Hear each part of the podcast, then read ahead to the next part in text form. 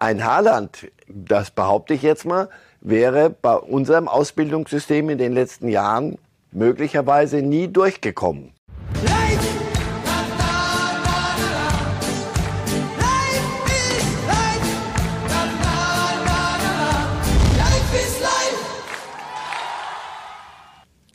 Tja, Messi und Neymar dachten auch bei Corona schon alles erlebt zu haben. Und dann das. Da kommt der Herr vom Gesundheitsamt auf den Platz mit Quarantäneanordnung dabei für vier Argentinier.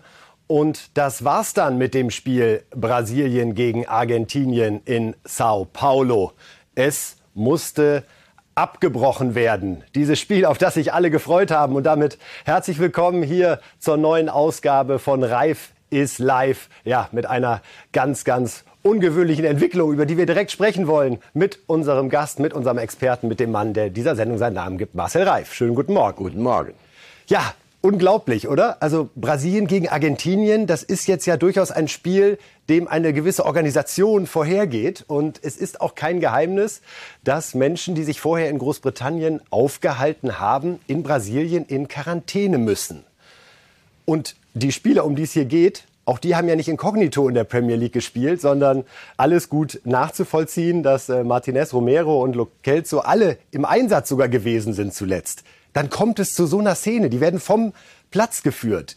Ihr erster Gedanke, wer ist für so ein Chaos verantwortlich? Also der erste Gedanke ist, oha, in Brasilien scheint also doch irgendjemand Corona zur Kenntnis zu nehmen. Das war ja mit dem Staatschef Bolsonaro, war das ja lange Zeit nicht so. Der hatte es dann selber, hat aber immer noch gesagt, ja, Grippe, sonst gar nichts. Ihr seht an mir, das macht alles nichts. Also das war schon dramatisch fahrlässig und, und die Zahlen, auch Todeszahlen in Brasilien, sind ja, sind ja wirklich Wahnsinn.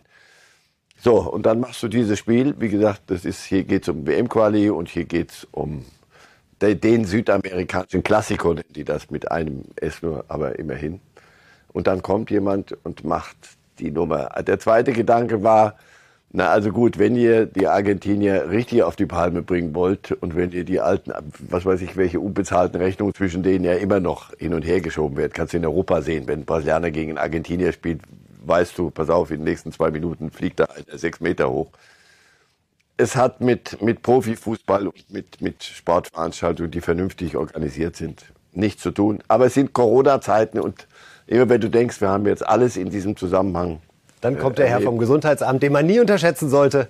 Und, äh, Nein, man sollte ihn, Argentinier man sollte ihn ernst nehmen. Ich halte die Herren vom Gesundheitsamt für die Entscheidenden, weil die beide Seiten sehen sollten und könnten. Aber wenn einer so an der Stelle so reagiert, man Jetzt sich, ist ja die große Frage, wie, wie, konnte es so weit kommen? Weil, wie gesagt, es waren ja alle Fakten lagen ja auf dem Tisch. Ja? Es ist bekannt, dass Menschen, die aus Großbritannien kommen, in Brasilien 14 Tage in Quarantäne müssen. Nun sollen diese vier Spieler von Argentinien bei der Einreise angegeben haben, wir waren die letzten 14 Tage nicht in Großbritannien. Überraschung. Dann soll es eine Vereinbarung gegeben haben zwischen dem brasilianischen Verband und der Bundespolizei mit einer Regelung, sie dürfen trotzdem spielen. Das würde also danach klingen, als hätte auch der brasilianische Verband großes Interesse daran gehabt, dass das Spiel stattfindet und dass man das ermöglichen wollte.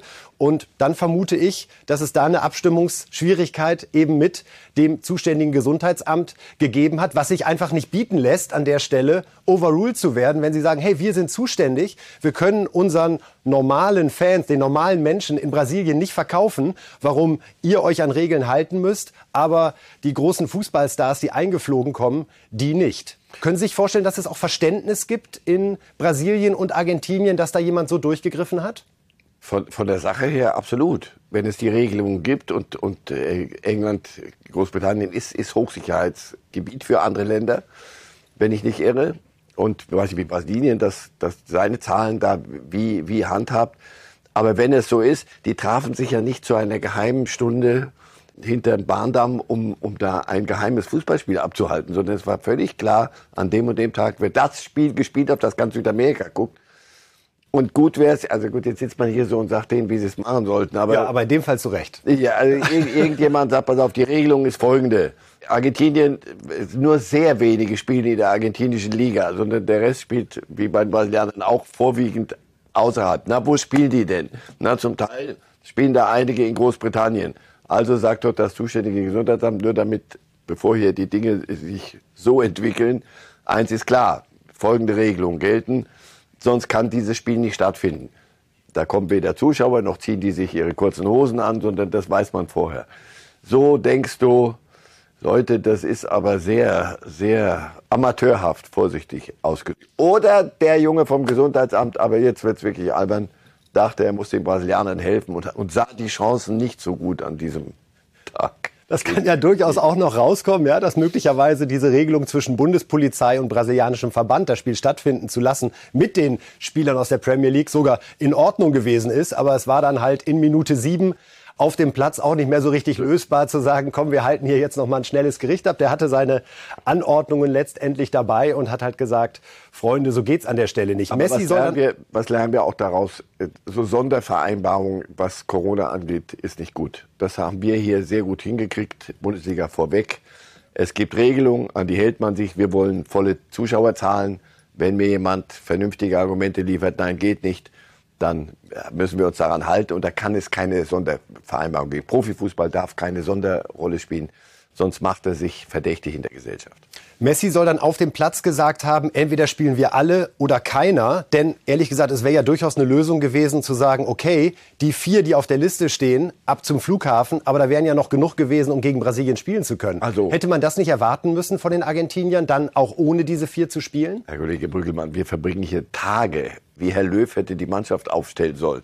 Und da bestimmt der Herr vom Gesundheitsamt, wie die argentinische Nationalmannschaft sich an diesem Tage zusammen. Ja, aber ohne die vier wäre es doch gegangen, oder? Alles geht im Leben. Nur das ist, hör auf, das ist Wahnsinn. Das kann ich Messi gut verstehen. Wenn es vorher eine Zusage gab, wir ziehen uns jetzt um und spielen Fußball, dann ist das so. Wenn dann plötzlich diese Zusage nicht gilt, dann ähm, Sie werden es nicht verlieren auf dem frühen Tisch. Das ist die letzte spannende Frage. Wie werten wir das Ding? Wiederholung? Wird Brasilien verantwortlich gemacht, weil die ja sozusagen dann Gastgeber waren? Werden die Argentinier verantwortlich gemacht, weil sie einfach abgereist sind? Was sagt Ihnen Ihr ich glaube, gesunder Gastgeber, Menschenverstand? Der Gastgeber muss vorher klare Ansagen machen und wenn er sich daran dann nicht hält, dann sind die dran.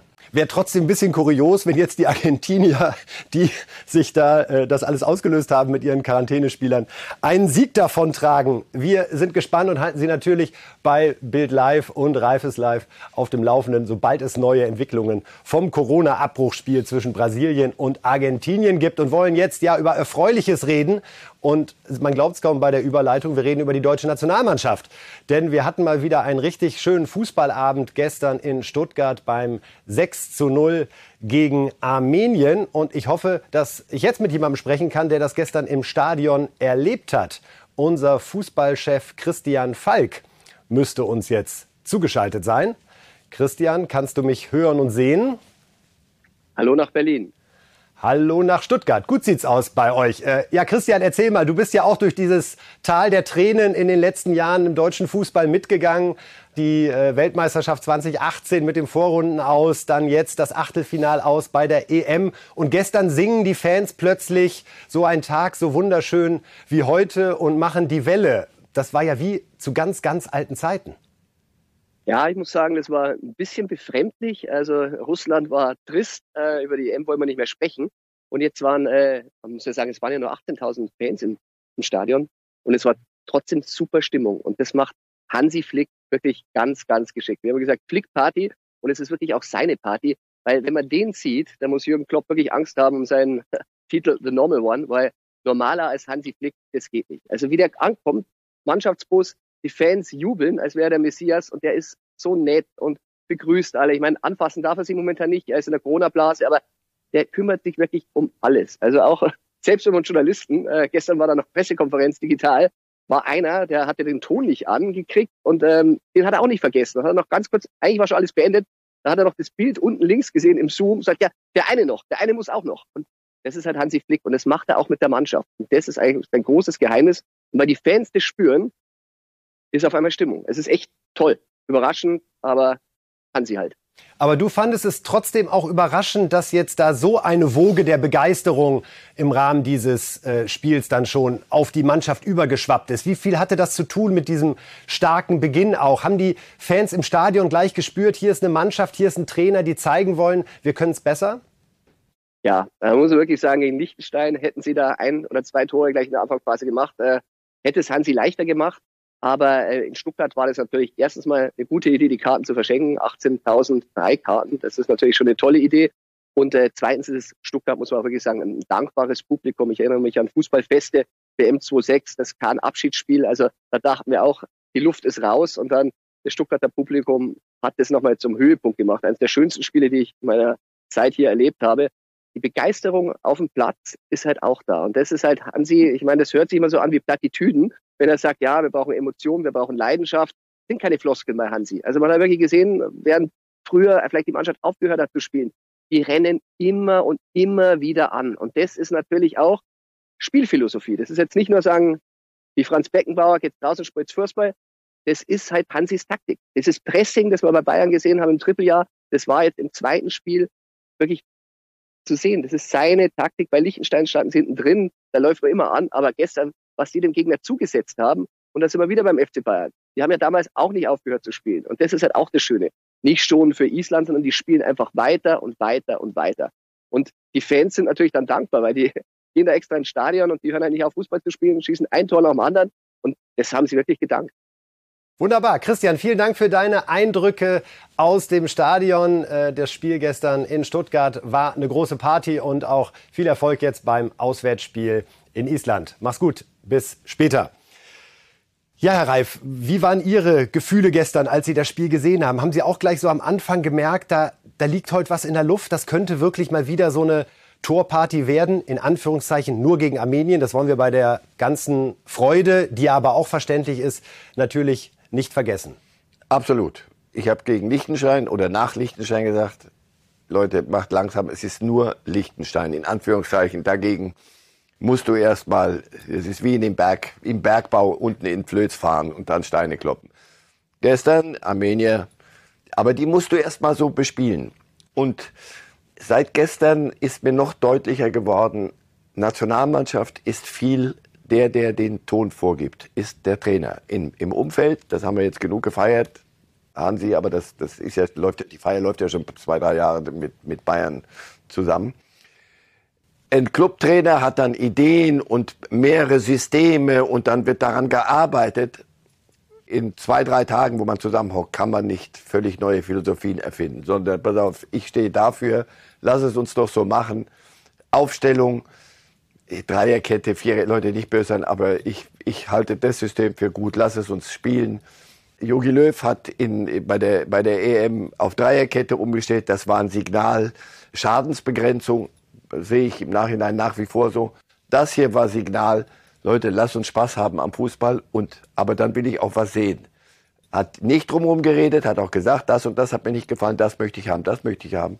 Und die Mannschaft hat offensichtlich daran Spaß und sie hat, er vermittelt etwas. Der Hansi Flick, von dem ich jahrelang dachte, niemals ist das eine Nummer eins. Never ever, das ist einer, der, der ist wichtig, der hält im Hintergrund der Nummer eins, Jogi Löw, den Rücken frei. Aber wie der eine Mannschaft führen soll und dann mit seiner zurückhaltenden Art, so, guck dir das gestern an. Nochmal, nur Armenien in Anführungszeichen. Sogar Sané hat zwischendurch mal gelacht ja, als in dieser Aber Jubeltraube gefeiert wurde. Es hat mich einfach gefreut zu sehen, dass er jetzt mal, es gab Standing Ovations, als er ausgewechselt wurde. Ja, auch ein tolles Gespür der Fans. Wir nehmen jetzt die Leute mit, wir können hier was anschieben. So. Wir wollen alle eine tolle WM spielen. Und Sané ist das beste Beispiel. Flick hat, bringt ihm jetzt Fußballspielen bei oder hat, kann der irgendwas? Also, das geht doch nicht darum, dass er, ihm, dass er ihm sagt, so pass auf, du machst alles falsch, wir machen es jetzt alles anders. Sondern, wie zauber ich dem Jungen ein Lächeln ins Gesicht? Klammer auf, weil dieses Lächeln steht dann dafür für eine, endlich für eine Leichtigkeit ein bisschen und nicht mit sich rumschleppen, Ablösesummen und, und Vorschusslorbeeren und was weiß ich alles. Das kriegt offenbar, kriegt Flick hin. Ja, wir, wir dürfen staunen und wir, damit sind wir noch nicht Weltmeister. Aber auf die Art kannst du das Potenzial, was da ist, heben. Und bravo, Hansi Flick. Was willst du sagen? Wir würden uns jetzt einmal kurz die Tabelle anschauen. Äh, wie sieht es denn aus in unserer Gruppe beim Kampf um die Weltmeisterschaft? Denn durch diesen Sieg sind wir tatsächlich jetzt auf Platz 1 geklettert. Hurra, hurra. Aber auch das ist ja Grund zur Freude mit äh, zwölf äh, Punkten. Da also, wo wir aus unserer Sicht auch gerade hingehören. Wenn wir uns die Mannschaft von gestern ein bisschen durch den Kopf gehen lassen, Herr Reif, wie viel Stammelf war für Sie schon dabei? Rüdiger und Süle hat gut funktioniert, wie gesagt, gegen Armenien. Hummels ist jemand so ein bisschen im Wartestand, der gerade guckt, äh, habt ihr noch ein Plätzchen für mich? Äh, Ginter guckt sicherlich auch. Könnte sich aus Süle, Rüdiger auch die Stammformation da hinten entwickeln?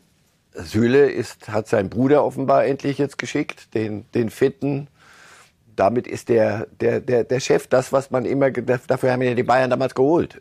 Hummels wird genauso wie Müller das Thema sein, wenn du Herbergsväter brauchst. Aber ich denke, dass Hansi Flick nicht drum reden wird. Der wird. Beide werden wissen, woran sie sind. Und natürlich wird er viel Stamm dann in Bayern. Marco Reus hat wieder gespielt, auch getroffen, zum ersten Mal seit, ich glaube, fast zwei Jahren. Hansi also. kriegt's hin. so, damit haben wir einen Spieler mehr. Reus ja. konntest du, war kein Zählkandidat. Müller fiel aus diesmal so. und zack, hat Reus geliefert. Das, was Sie gerade angedeutet haben, könnte es sein im Wartestand und was, na, das ist genau das Problem, was du, was wir gerne alle immer hatten.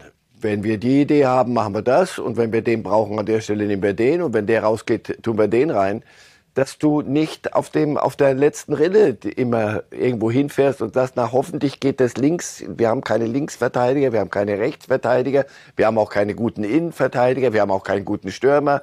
Wenn du das alles zusammengezählt hattest, dass du okay, das Mittelfeld ist okay, aber ansonsten und Torwart haben wir ja noch, der ist der ist auch noch gut, aber der Rest ist doch nicht konkurrenzfähig. So jetzt auf einmal sagst du, guck mal, wenn wir das alles mal ein bisschen runterdampfen und den Radau drumherum lassen und Flick machen lassen, haben wir einen Stamm offensichtlich von 15, 16, 17 und da gibt es nicht den Stamm, die 11. Der richtig kicken kann. Ne? Damit kann man, kann man sich in, äh, sehen lassen. Als Überleitung zum nächsten Thema, Ralf, würde ich gerne noch äh, auf ein Foto schauen. Und es wäre toll, wenn wir da jetzt drauf gucken können. Äh, Timo Werner nämlich, der um ein Tor laut der aktuellen Regel aktuell gebracht wurde, weil es abseits war. Und das ist die Überleitung nämlich zur Arsene-Wenger-Diskussion. Arsene Wenger würde diese Regel nämlich gerne ändern und nicht danach gehen, ob ein Körperteil, mit dem der Stürmer ein Tor erzielen kann, im Abseits ist, sondern ob ein Körperteil des Stürmers, mit dem er ein Tor erzielen kann, noch auf gleicher Höhe mit dem Verteidiger ist. Und nach der Regel hätte dieses Tor gezählt. Ich musste direkt an denken, Herr Reif, als ich das gestern gesehen hatte, weil wir mit Arsene Wenger hier im Studio am Freitag darüber diskutiert haben. Und wir haben auch mit ihm diskutiert über die Lage im deutschen Fußball und vor allen Dingen über die Mittelstürmersituation. Darauf hat dann Oliver Bierhoff in unserer Sendung die Lage der Liga geantwortet und wir wollen uns die Aussagen der beiden jetzt noch mal anschauen.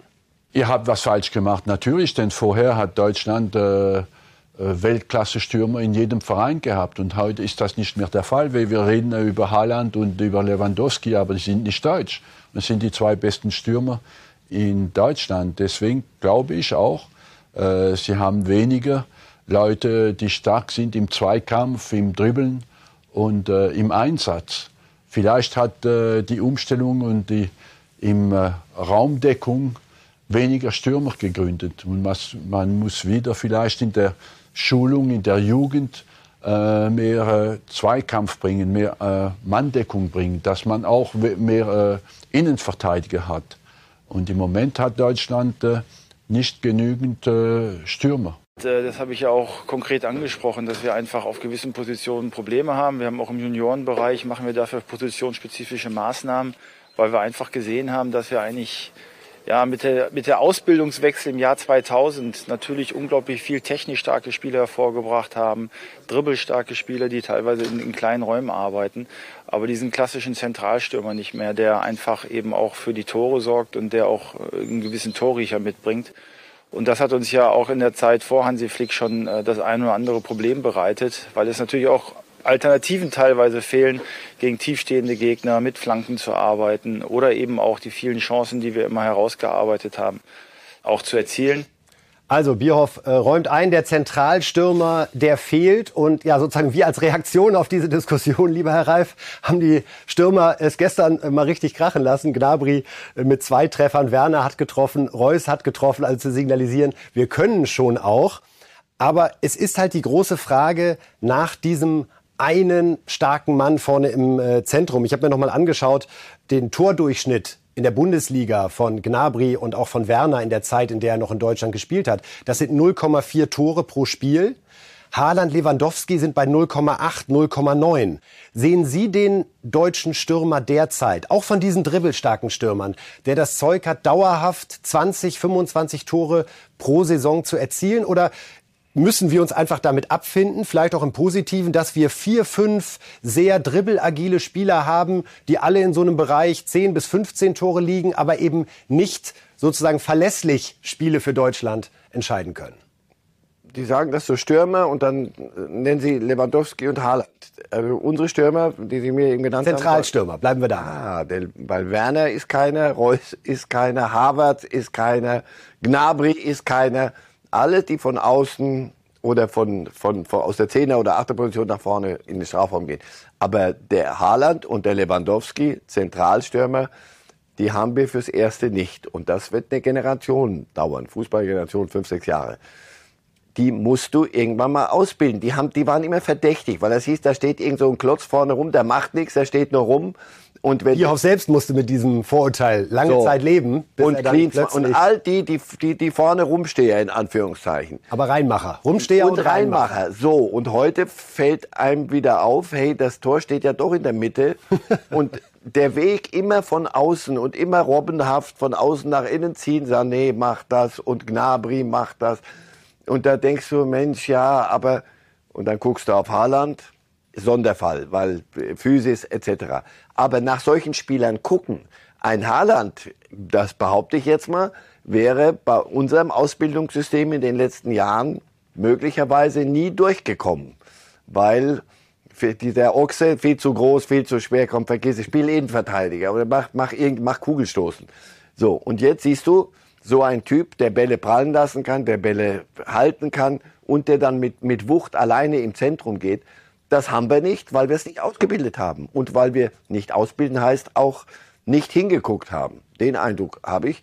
Und das wird man jetzt ganz sicher ändern. Das kannst du dir nicht züchten. Einen zweiten Haaland, so schnell wirst du den nicht finden. Aber Spieler, die diese Merkmale haben, auf die gucken und nicht wegzüchten, sondern sagen, pass auf, das ist deine Stärke. Und natürlich musst du dich heute im Fußball mehr bewegen. Du kannst nicht nur da vorne rumstehen und warten, sondern musst was mitmachen aber das macht ja Haaland. An dem kannst du dich orientieren. Wer ist für Sie der torgefährlichste deutsche Stürmer aktuell? Muss ich jetzt wirklich nachdenken. Ich, ich sehe keinen, den Zentralstürmer sehe ich nicht, sondern alle sind gefährlich. Werner kann, kann, alle, was Sie mir vorhin genannt haben. Nur wir haben diese Position nicht. Insofern, da, das wird dauern. Und bis dahin musst du hoffen, dass die anderen auf ihre Art diese Lücke anders schließen. Weiter geht's mit einer ganz frischen Nachricht, liebe Fußballfans. Mario Götze, der Mann, der uns 2014 zum Weltmeister geschossen hat, hat seinen Vertrag verlängert bei PSV Eindhoven bis 2024. Ein Satz dazu, Herr Reif, eine Entscheidung von ihm für die holländische Liga richtig in seiner Situation? Eine Entscheidung für sich. Offenbar hat er den Spaß wiedergefunden am Fußballspielen und Nachklang zu unserer Diskussion vorhin ein weiterer, der, wenn er so weiterkickt, international, PSW spielt international, der, wenn der weiter so kickt, her damit. Wieder Vielleicht sogar wieder ein Kandidat für ja, Hansi Flick genau in der das Nationalmannschaft. Und wieder einer mehr, mit dem, mit dem du rechnen kannst. Der konnte doch mal Fußball spielen, oder nicht? Und wenn ja. er endlich seinen Spaß da gefunden hat, wieder, darum ging's ja, herzlichen Glückwunsch. Ein bisschen wie bei Sané. Wir hoffen drauf, dass einfach so durch Rückenwind und gute Stimmung das wieder läuft. Reden wir über die WM-Qualifikation allgemein, losgelöst von der deutschen Mannschaft, Herr Reif. Fiese Frage, die ich selbst nicht hätte beantworten können.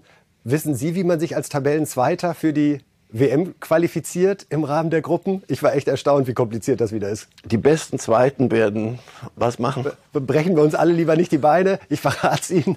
Alle Gruppenzweiten und die zwei Besten der Nations League, die nicht direkt qualifiziert sind, spielen über Halbfinale und Finale nochmal drei Teilnehmer aus. Wie sagte Arsene Wenger, macht den Fußball einfach, ja, dann begreifen ihn die Fans. Also wirklich. Äh, dann lieber die Handregel. Wird dann sicherlich, wenn es soweit ist, nochmal dramatisch, ja, weil man hat dann wirklich mehrere Playoff-Spiele mit der klaren Entscheidung. Aber die beiden Besten der Nations League, die sich nicht direkt qualifiziert haben, also Holen Sie schon mal den Taschenrechner raus, wenn es dann am Ende darum geht, wer da als Tabellenzweiter gegen wen am Ende noch spielen wird. Wir hoffen ja eh, dass wir es auf dem direkten Weg lösen. Wollen uns anschauen, was die anderen machen. Schweiz gegen Italien war gestern Abend 0 zu 0. Der gefeierte Europameister Italien tut sich ein bisschen schwer aktuell, hat in der WM-Quali insgesamt fünf Spiele elf Punkte, die Schweizer drei Spiele sieben Punkte, würden also vor ihnen stehen. Ist das so ein bisschen der typische Titelblues, den man nach so einem großen Ding hat und wo man erstmal wieder die Kurve kriegen muss? Bei allem Respekt vor, die, vor den Schweizern, die ja eine starke Mannschaft sind. Absolut. Aber wir kommen dann auch sicher noch zu Frankreich. Und Natürlich. Aber verarzten wir erstmal den Europameister. Ja, und hat sich die deutsche Mannschaft gegen wen? Nordmazedonien. Das musst du erstmal können. Man erinnert sich dunkel. Das war doch früher, ja, Herr Rein. Ja, früher. Genau, das war vor, bevor alles, bevor wir Weltmeister waren jetzt. Nein, aber natürlich, nee, schwächelt ja nicht, sondern das ist doch, das ist doch genau das Ding. Du bist Europameister geworden und dann guckst du dir so eine, so eine Gruppe an und guckst, gegen wen müssen wir denn noch alles spielen. Das haben wir hier mit Arsene Wenger zu Recht besprochen. Das kann auf Dauer keinen Sinn machen, dass du x Spiele machen musst. Und da geht irgendwann mal so ein bisschen das, das Feuer flöten. Bei unseren wurde Zeit, dass irgendein Feuer wieder kommt, das flöten gehen könnte. Bei den Italienern, die hatten die Fallhöhe von EM zu jetzt. Und dann fährst du in die Schweiz, die gegen Italien immer gern spielen, weil das Nachbarland und der Große, immer gegen ein großes Nachbarland spielen sie genauso gern wie gegen unsere, ähm, meine Schweizer. Insofern, ja, die Italiener werden es möglicherweise knapp, aber doch schaffen. Über sonst ne, möglicherweise der zweite und dann gegen den über die schauen wir hier noch Nations mal. League und so. Aber das ist das Normalste von der Welt. Ja, Haaland äh, hat mit Norwegen 2 zu 0 gegen Lettland gewonnen und Überraschung, er hat ein Tor erzielt. Haaland trifft und trifft ein und trifft ein, und trifft. offenbar macht er das, was ein Mittelstürmer tun sollte. Es ist, Wenn ist, so es ist und bleibt unfassbar. Ja, aber nochmal hier per Elfmeter. Also das kriegen, auch das gehört dazu. Kriegen auch andere hin, aber die musst du dir erspielen. Gegen einen Haaland spielen, das fällt vielen jetzt auf, ist nicht so einfach. Reden wir über äh, Frankreich, weil es da ein bisschen spannender ist, ehrlich gesagt. Denn die haben, wenn man so sagen will, äh, den 2018er Blues vielleicht noch so ein bisschen. War ja jetzt auch keine Europameisterschaft, wie sie sich vorgestellt hatten. Also der amtierende Weltmeister, der Titelverteidiger für äh, die WM in Katar, hat unentschieden gespielt gegen Ukraine. Unter uns. Genau das, was sie getippt hatten am Freitag. Arsene Wenger sagte da noch, no, nicht sehr optimistisch für die Franzosen. Und siehe da, nur eins zu eins gegen die Ukraine, vorher nur eins zu eins gegen Bosnien-Herzegowina. Frankreich ist ja für mich immer noch die Mannschaft, wo, wenn ich sozusagen alle Spielerstärken zusammenzähle, immer rauskommt, müssten eigentlich jedes Spiel gewinnen. Haben aber eine Menge schon gewonnen an Titeln. Ist da auch zu viel schon so? Das oh. ist, da, da, da ist es mehr als nur so, jetzt müssen wir uns da durch diese, ach, diese Gruppe quälen. Da sind Weltstars, die Mühe haben, sich an solchen Abenden offensichtlich an das zu erinnern, was sie können. Und ähm, es hat immer noch so die, ja, komm, also es sind ja noch genug Spiele, irgendwann sind es nicht mehr genug. Sie lassen ein bisschen sehr viel Punkte. Äh, und dann bist du plötzlich der dritte qualifiziert sich aber nicht. Habe ich das falsch? Wenn ich es richtig gelesen habe, so. die Erklärung ist so lang, da könnte Insofern, was durchgerutscht es, sein. es könnte immer noch für Platz zwei reichen bei den Franzosen. Von der Qualität her ja, aber sie underperformen. Und das, da merkst du, oder so erkläre ich es mir, ach, Quali ist nicht mehr das, was wir so brauchen. Wieso kriegen die Franzosen das auf Strecke nicht so gebacken? Wenn ich mir so wirklich die letzten 20 Jahre anschaue, sie hatten dieses Wahnsinns-Doppelpack, äh, die Sidan-Mannschaft, 98 Weltmeister geworden, 2000 Europameister geworden. Seitdem war in Anführungszeichen nichts außer dem WM-Titel 2018 bei dieser Qualität, die dieses Land immer hervorgebracht hat. Ganz große Talente, teilweise ein bisschen viel Ego, was immer auch wieder zu Auseinandersetzungen ja, führte. Klar. Ist Klar. das somit das größte Problem immer noch der Franzosen, dass sie dann doch teilweise glauben, ha, wir können es besser als alle anderen, bei uns geht es auch ein bisschen leichter, ein bisschen lockerer. Es ist viel Klischee dabei, aber machen wir es mal so. Bei, bei, den Brasilianern, bei denen hast du den Eindruck, das können noch solche Egos sein, aber wenn die das, das Trikot anziehen, dieses Gelbe, dann, dann, dann sind die alle verrückt für Brasilien. Bei den Franzosen, wenn du dir das so anguckst, Pogba und Griezmann und Mbappé, was verbringen wir die Zeit zwischen Quali-Spielen der Franzosen damit, uns über deren Wechsel, der eine zu Atletico zurück, da geht es immer um 100 Millionen und Pogba in, bei United. Ein gewisser Mbappé gehört zum Kader, ist jetzt verletzt abgereist, so. aber der läuft auch noch rum. Also, das ist schon eine Menge Holz und offensichtlich, ich halte Didier Deschamps für einen tollen Trainer, für einen Supertypen. Möglicherweise gelingt es da aber nicht mehr all dieses so zielgerichtet ganz einfach nur auf Fußball wieder runter zu dampfen. So, heute spielen wir gegen die Ukraine. Ja, das wird schwer, aber wir sind besser. Lass es uns doch gewinnen einfach. Viel Klischee, aber anders kann, kann ich es mir nicht erklären. Weil nochmal, einmal kannst du an einem Abend, kannst du gegen Nordmazedonien äh, dich blamieren, aber danach wäre es ganz gut, wenn du sagst, so, das haben wir, glaube ich, was gut zu machen. Und sie ziehen es jetzt gerade ein bisschen gefährlich durch, wenn du die Tabelle anguckst. Über ein Spiel würde ich gerne noch mit Ihnen sprechen, Herr Reif. Israel gegen Österreich. Israel gewinnt 5 zu 2 gegen die Österreicher, die auch unter anderem mit Alaba angetreten sind, mit Anautovic. Wie kann sowas passieren? Die Österreicher sind auch so eine Mannschaft, die irgendwie immer, wenn man gerade denkt, jetzt müsste aber eigentlich mal eine gute Phase kommen, denn die haben ja tolle Fußballer, dann kriegen sie fünf Stück in Israel. Sie, sie, sie leben sehr im Extrem, die Österreicher an der Stelle. Und sie sind eines dieser Schwellenländer, die immer knapp davor sind, Sie werden nicht Europameister und auch nicht Weltmeister werden, aber du ein bisschen Konstanz wäre ganz gut. Fünf Stück in Israel ist zu viel. Jetzt ähm, wollen sie gerade den Spielbetrieb einstellen wieder in Wien und drumherum.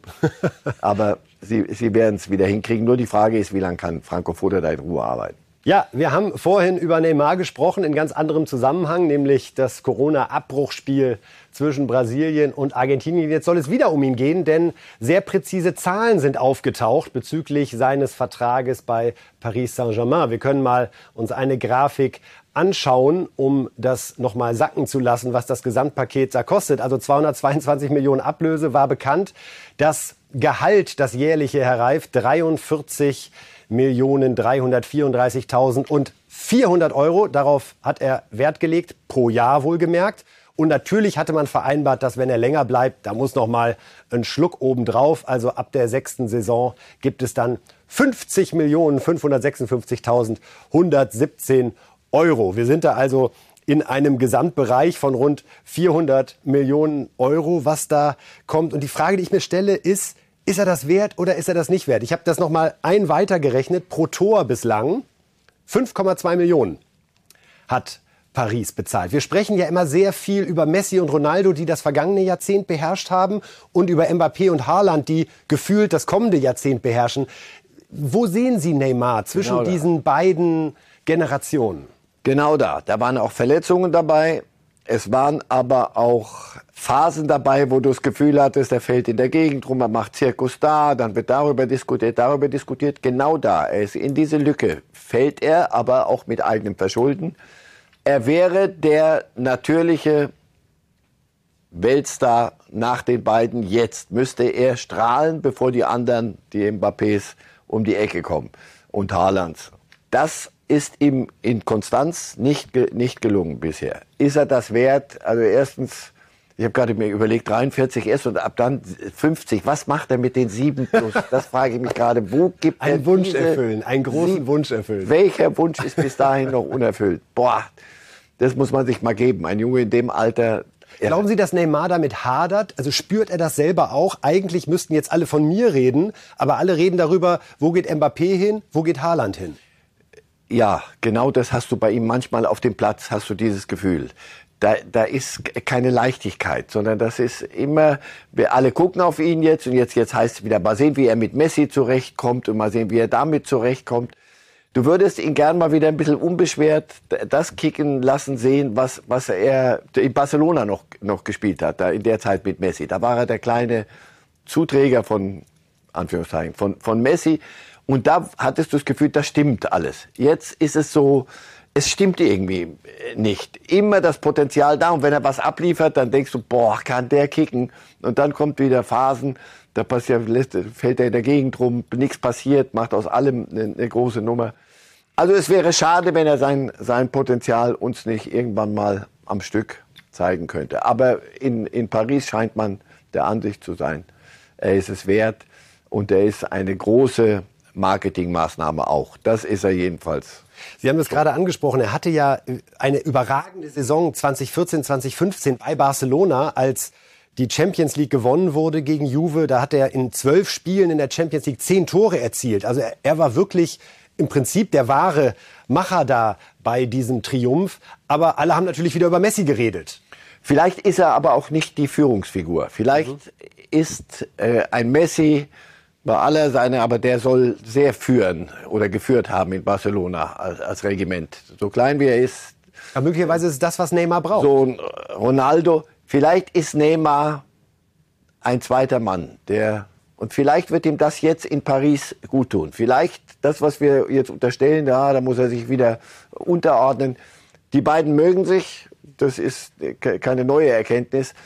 Und vielleicht hält Messi ihm, der kleine Messi, dem großen Neymar den Rücken ein bisschen frei und der kann ein bisschen im Schatten eher segeln, als wenn man in Paris sagt, so, pass auf, du musst diesen Mbappé führen und du musst den ganzen Rest führen, dafür haben wir dich, dafür zahlen wir dir 50 Millionen. Wenn das hinter dem Plan auch der Franzosen steckt, von Paris steckt, Messi zu holen, um möglicherweise Neymar in Erinnerung an diese tolle Barca-Phase strahlen zu lassen, dann Respekt. Wäre also nicht nur Geld, sondern auch mal ein Plan in Paris. Hey. Wie gehen wir damit um? Ganz neue hey. Erkenntnisse. Es gibt nämlich noch einen Vertragsbestandteil, Herr Reif. Den muss man sich einfach auf der Zunge zergehen lassen. Und zwar hat Neymar Anspruch auf einen, Achtung, ethischen Bonus. 6,5 Millionen Euro. Der wird fällig, wenn er die Fans vor jedem Spiel begrüßt und ihm danach dankt und sich auch sonst einwandfrei verhält, unter anderem seine Steuern regelmäßig zahlt und sich nicht negativ über die Taktik des Trainers äußert. Ja, also wenn ich das höre, muss ich sagen, haben wir beide schlecht verhandelt, denn ich meine, wir sind doch auch immer freundlich. Wir begrüßen, wir bedanken uns bei den Zuschauern. Was ist nix? Keine Extrazahlung? Ja, bitte sehr. Ich, Sie wehren sich nicht. Für jede neue Verhandlung dankbar.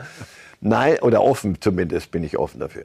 Nein, wir, wir beide sind auch nicht wirklich schwer erziehbare Kinder. Und bei, bei Neymar hast du immer auch das Gefühl, äh, na hoffentlich geht das heute gut. Also fair bleiben. Er kriegt auch in, in man jagt ihn auch. Der Gegner guckt Neymar und man weiß auch, lass uns den ein bisschen provozieren, lass ihn zweimal über die Hölzer springen, mal sehen, was dann passiert. Und dann guckt er so und sitzt auf dem Boden und es tut weh tut auch weh oft genug. Also es ist nicht nur Schauspielerei.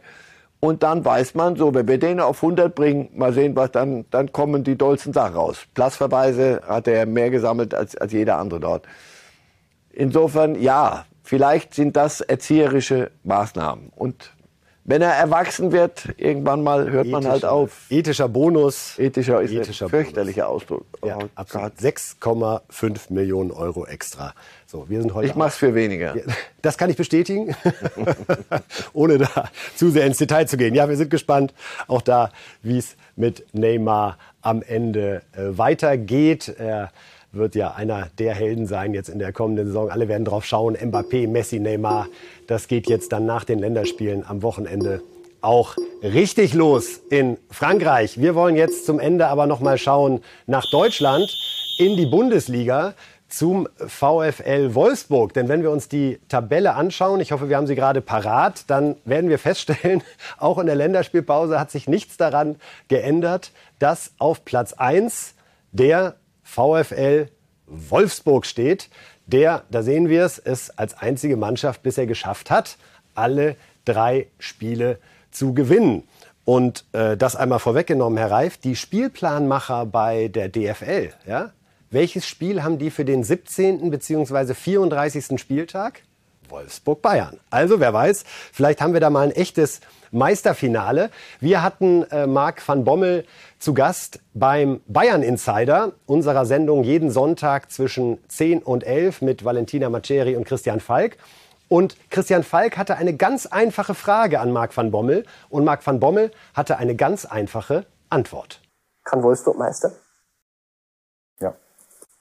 Kann Wolfsburg Meister? Man merkt kurz, finde ich, wie es arbeitet in Van Bommel soll ich jetzt direkt Ja sagen? Sagt dann wieder irgendeiner, ha, die Wolfsburger, jetzt drehen sie durch, jetzt heben sie ab. Genau das lief im Und Kopf ab. Dann entscheidet er sich aber Ja. Wie oft wird man mir das vorspielen? Der ist ja nicht, der ist ja kein, kein heuriger Hase. Der hat ja schon ein paar, paar Dinge. Heuriger Hase? das habe ich noch nie gehört. Glaube ich doch, ist ein bayerischer Ausdruck. der hat ja schon ein, ein paar Dinge erlebt. Der weiß genau, wir werden ihm das vorspielen. Damals hast du doch gesagt, Meister, und jetzt habt ihr zwei Spiele am Stück verloren. Das ist genau das, was wir, was wir doch immer wollten. Und was kostet es? Ehrlich gesagt, ob wem das noch 20, er ist, er fühlt sich, und er ist auch von der Statur her ein, ein Typ, ob wir ihm das noch 16 Mal vorspielen, wenn sie dann nicht Meister sind oder nicht, geht ihm sonst wo vorbei und das ist auch völlig in Ordnung. Du hast eine Mannschaft, die funktioniert. Du hast allerdings erst drei Spiele gewonnen. Das hat er uns doch erspart jetzt eben. Normal kommt doch reflexartig, jetzt machen sie doch mal langsam und wir haben erst drei Spiele. Aber wenn du siehst, wie sie kicken und du siehst, wie diese Mannschaft auf ihn offensichtlich reagiert auf dem Platz auch, dann was soll er, was soll er denn sonst sagen? Wenn er was anderes sagt, dann, dann lass uns aufhören. Dann Nein, uns, ich finde es ja auch wunderbar. Lass uns auslosen ja wunderbar. und die Bayern zum Meister erklären, dann gucken wir, wer Zweiter wird. Aber wenn einer sagt, lass uns, lass, lass mal sehen, der weiß doch selber, der kennt die Bayern besser als wir beide. Also das, das, der Welche weiß Rolle doch, spielt das bei dieser, wie ich finde, ja selbstbewussten, aber auch angemessenen Antwort, dass er eben selber bei Bayern war, dass er selber diese Schale in der Hand gehalten hat, dass er weiß, wie es sich anfühlt, Titel zu gewinnen? Ja, und er weiß auch, wie das bei Bayern ist und dass der Druck bei den Bayern sehr viel größer sein wird. Und wenn solange sie ihr Zeug abliefern, werden, wird, man die, wird man die Bayern fragen, oh hey, ihr seid aber hinter Wolfsburg, was, was stimmt hier an der Tabelle nicht? Und man kann in Wolfsburg sehr viel entspannter arbeiten als in München. Ein Ergebnis, das nicht stimmt und wir haben eine Nagelsmann-Diskussion mehr auf. Also, der weiß, wie das Geschäft läuft und er macht genau das und er vermittelt das ja auch an die Mannschaft. Das heißt ja nicht, so, von euch verlange ich, dass wir Meister werden. Die Frage war, können wir? Wo ist es verboten? Mit dem Kader, den sie haben und dem Fußball, den sie spielen? Ich sehe da keine Unmöglichkeit. Und jetzt am Wochenende spielt Leipzig gegen Bayern. Also wenn es ein bisschen gut läuft für Wolfsburg, dann verschaffen sie sich gerade mal so ein drei, vier Punkte Polster, was Dortmund zwar in den letzten Jahren dann auch meistens nicht gereicht hat, aber es hält zumindest die Lage da vorne so schön spannend. Also, das wäre doch, je länger wäre doch das was Wunderbares. ein bisschen andauert, desto mehr Spaß haben wir. Äh, was noch hochspannend war, und das wollen wir Ihnen jetzt gleich auch zeigen, ist, äh, wie Marc van Bommel sich nochmal erinnert hat, ja, an eine Niederlage gegen Wolfsburg. Das war eben in dieser Saison 2008, 2009, als der VfL Wolfsburg mit Trainer Magath damals Meister wurde und die Bayern mit 5 zu 1 zerlegt hat. Und äh, in der 89. Minute hatte sich Magath dann noch was ganz Besonderes einfallen lassen und den Ersatztorwart André Lenz eingewechselt zur maximalen Demütigung. Und wir schauen uns einmal an, wie Marc van Bommel sich an diese Momente erinnert. Ja, das war eine der bittersten Niederlagen aus meiner Karriere, weil da haben wir, da haben wir einfach keine Chance gehabt. Wolfsburg war einfach viel, viel besser. Wir kriegen noch so ein äh, super Tor von äh, Grafitz, mussten wir ähm, akzeptieren, leider. Und am Ende wechselt äh, Felix Magath nochmal den, den Torwart äh, aus. Und ähm, eine schwerere Niederlage kann man sich fast gar nicht vorstellen. Ich war dabei, ich kann mich erinnern, du bist fast ausgetickt auf dem Platz, wie dieser Wechsel André Lenz reinkam, der Ersatztorhüter. Hast du da mal das irgendwann mal aufgearbeitet, Marga? Hast du mit niemand drüber gesprochen? Das macht ein Trainer nicht? Ja, ja, klar. Nein, äh, das ist war auf dem Moment. Und äh, dann ist man ein Spieler vom, vom Gegner, der, der verliert.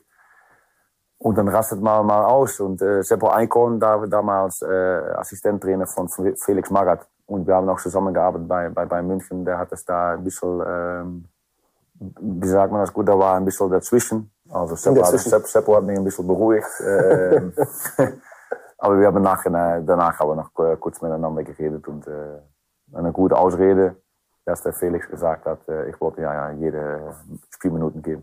Aber kannst du es ein bisschen nachvollziehen, dass er ein bisschen Spaß dran hatte, die Bayern zu ärgern? Ja, klar.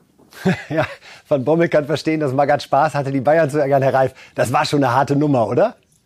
Machbar nicht, finde ich. Aber ähm, du siehst doch jetzt Van Bommel und wie viel Spaß es ihm jetzt machen würde, die Bayern zu ärgern. Er wird nicht, wenn es soweit käme, aber dritter Spieltag. Ja, keine Ahnung. Er wird nicht den keine Ahnung, keine Sorge, wir er, er wird den Ersatztorhüter nicht einwechseln, weil das zu, eine, eine Nummer zu viel ist. Es reicht die Bayern mit 5-1 vom Platz zu schießen. Aber das, solche, das sind so Spiele, die vergisst du einfach. Da sieht man Van Bommel noch mal, wie er auf unseren Bams-Kolumnisten übrigens, Thorsten Kinnhöfer, da losgeht und ein, sich drüber aufregt. super Kapitän.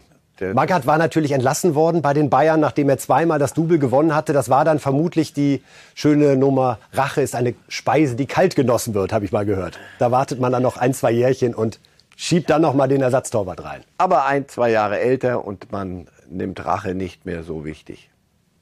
Aber es war schon ein besonderer Moment. Man hatte das Grafittor in diesem Spiel, über das alle gesprochen haben und eben. Und als Lenz dann, als der Benalio rausgeht, dachte ich, das glaube ich jetzt nicht. Und doch. Aber vielleicht war es auch genau das, wie Magath am Ende die Bayern tatsächlich gebrochen hat in der Saison. Ja. Denn danach lief es Richtung Wolfsburg ja. und die Meisterschaft stand am Ende. Unglaublich. Ja, wir sind wirklich sehr, sehr gespannt, wie es da weitergeht, inwieweit wir Meisterkampf tatsächlich bis zum Schluss haben mit dem VfL Wolfsburg. Und wir können Ihnen jetzt noch mal zeigen, wir haben angefangen mit dem Spiel Brasilien gegen Argentinien, was ja abgebrochen wurde aufgrund ja, Quarantäneanordnungen für vier argentinische Spieler. Das muss man sich ja wirklich noch mal auf der Zunge zergehen lassen. Der Herr vom Gesundheitsamt war dann auf dem Platz und hat gesagt, nein, die Jungs müssen runter, so geht's nicht weiter. Und was haben denn die Brasilianer gemacht, während Argentinien auf dem Weg zum Flughafen war und dann auch direkt das Land verlassen hat? Ja, die haben sich noch mal ein Tor auf die Mittellinie geschoben und letztendlich einen schönen Trainingskick veranstaltet, Herr Reif. Das ist doch ein sehr professioneller Umgang mit der Situation, dass das große Spiel ja. gegen Argentinien da nicht stattgefunden hat, oder? Ja, aber das stellen wir uns mal bei uns hier vor. Ja, das ist auch das hat, wie gesagt, haben wir auch noch nicht erlebt. Corona macht viele Dinge möglich, leider. Lieber, lieber das ist so lustig das wirkt, aber man, man wird dort noch mal sich in Ruhe überlegen, was, was man falsch gemacht hat, hoffe ich, weil so kannst du heut, heutzutage. Der Fußball macht sich ja auch ein bisschen lächerlich. Ja, ja also auf der Bühne, mir, die Welt schaut zu. So die Häme, die so Welt schaut zu, wie es zwei große Fußballnationen nicht hinbekommen, ein Fußballspiel so zu organisieren, dass man es nicht nur beginnt, sondern auch vernünftig zu Ende so, führt. danach spielen die ein bisschen Trainingsspiel. Ich habe, das war wirklich ein Spiel, wo ich nachts, wo ich wirklich geguckt habe, habe hab ich Lust, vielleicht kriege ich das hin, mir das anzugucken, weil man hat schon was Brasilien, Argentinien.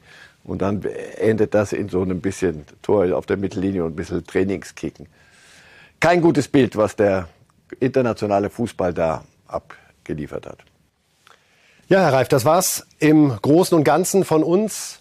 Heute hier von Reifes Live am Montag. Wir sind natürlich gespannt, wie die deutsche Nationalmannschaft ihr drittes WM-Qualifikationsspiel in dieser ersten Flicknummer äh, absolviert. Es geht nach Island. Hochspannend, äh, wie das an der Stelle dort letztendlich laufen wird. Herr Reif, vielen Dank, dass Sie heute bei uns gewesen sind. Wir sind am Freitag um 8 Uhr wieder für Sie da. Das war's von uns. Alles Gute, gesunde und schöne Woche. Light!